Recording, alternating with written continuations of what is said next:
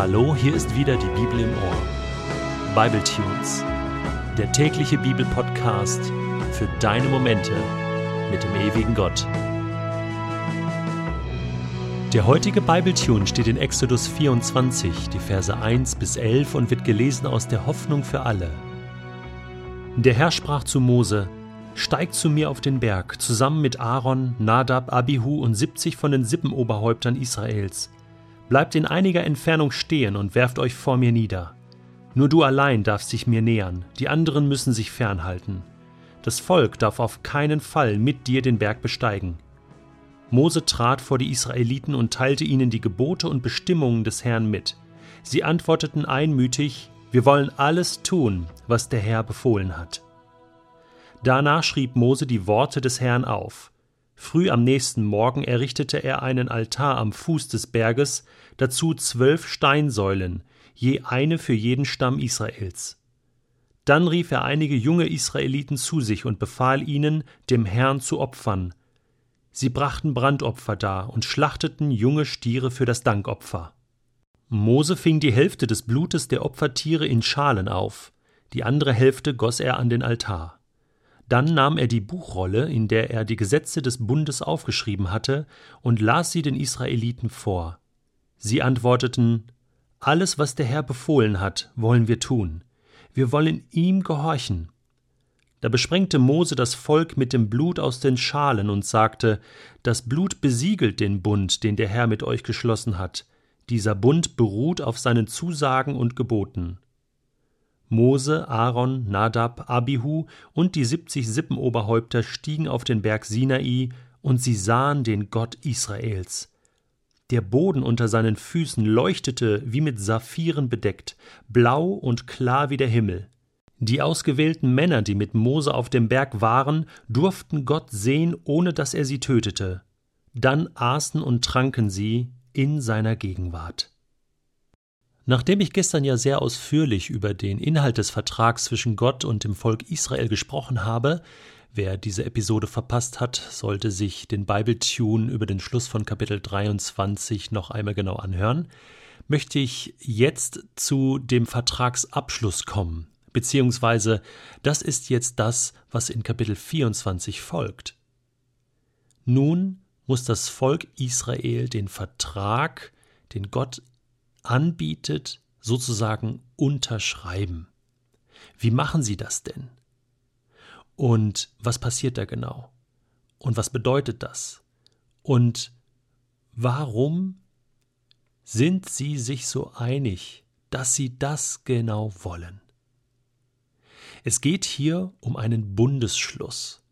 Der sogenannte Sinai-Bund ist der zentrale Bund, im Alten Testament zwischen Gott und dem Volk Israel. Und es ist ein gegenseitiges Abkommen. Gott verpflichtet sich, aber auch das Volk Israel wird in die Pflicht genommen, und zwar alle Gebote und Bestimmungen, alles, was Gott ihnen gesagt hat, zu tun, gehorsam zu sein. Die Voraussetzung dafür, noch einmal, war, dass Gott sich überhaupt zu diesem Volk gestellt hat, dass er dieses Volk gerettet hat und dass er zu diesem Volk sagt, ich bin dein Gott, ich bin mit dir. Und Ausdruck dieser Gottesbeziehung soll nun sein, dass Israel aus Dankbarkeit über diese Errettung, über diese Gemeinschaft mit Gott, das tut, was Gott sagt. Denn es ist das Beste für das ganze Volk. Gottes Gebote sind gut. Darüber hatten wir schon gesprochen.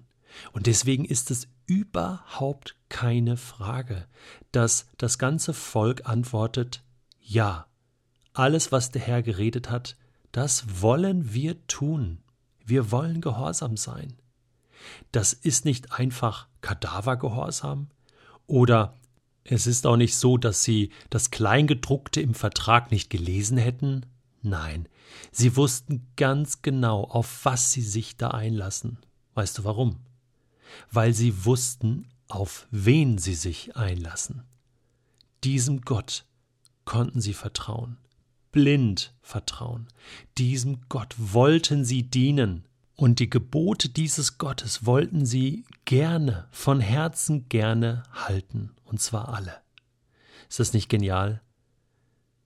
Diese Gottesbeziehung mitten im Alten Testament wieder zu entdecken. Das ist der Inhalt des Sinai-Bundes.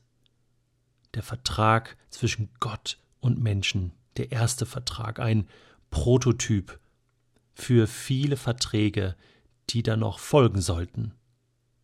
Israel wird in die Pflicht genommen. Und das wird dadurch ausgedrückt, dass das Ganze mit Blut besiegelt wird. Das hört sich ein bisschen eklig an und natürlich müssen wir das auch im Kontext dieser Zeit sehen. Was bedeutet das? Blut steht immer für Leben. Vertragsbruch bedeutet Tod. Im Vertrag zu bleiben bedeutet Leben. Und es geht nicht ohne Opfer. Ja, auf der einen Seite bedeutet es, dass Opfer gebracht werden müssen, und das wird auch in diesem Sinai-Bund geregelt, auch im folgenden, dass Gott Opfer dargebracht werden, Dankopfer, aber auch Brandopfer, also Opfer, die Gott anbeten. Das ist eine wichtige Kultur in Israel, ein Volk, das Gott zur Verfügung steht und ihn anbetet durch diese Opfer.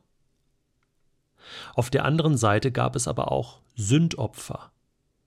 Oder am großen Versöhnungstag wurde ein Ziegenbock, der Sündenbock, in die Wüste gejagt, mit allen Sünden des Volkes.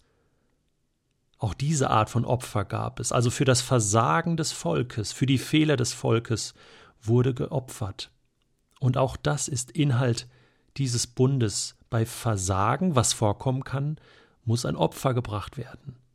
Und dieses Tieropfer konnte natürlich das Versagen nicht wirklich bezahlen, nicht wirklich wieder gut machen.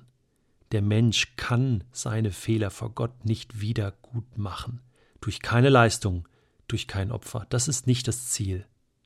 Das Ziel Gottes war es, deutlich zu machen, ich liebe euch, ich will mit euch leben und ich werde selbst dafür sorgen, dass ihr mein Volk bleiben könnt, auch wenn ihr Fehler macht, auch wenn ihr versagt. Und das ist natürlich ein Typus, ein Vorbild für das Opfer, was Gott selbst bringt in Jesus Christus, das Lamm das die Sünden der Welt trägt. Weißt du, was ich denke, wenn ich diesen Text von heute noch einmal lese? Ich wäre so gerne dabei gewesen. Ich hätte diesen Vertrag auch so gerne abgeschlossen.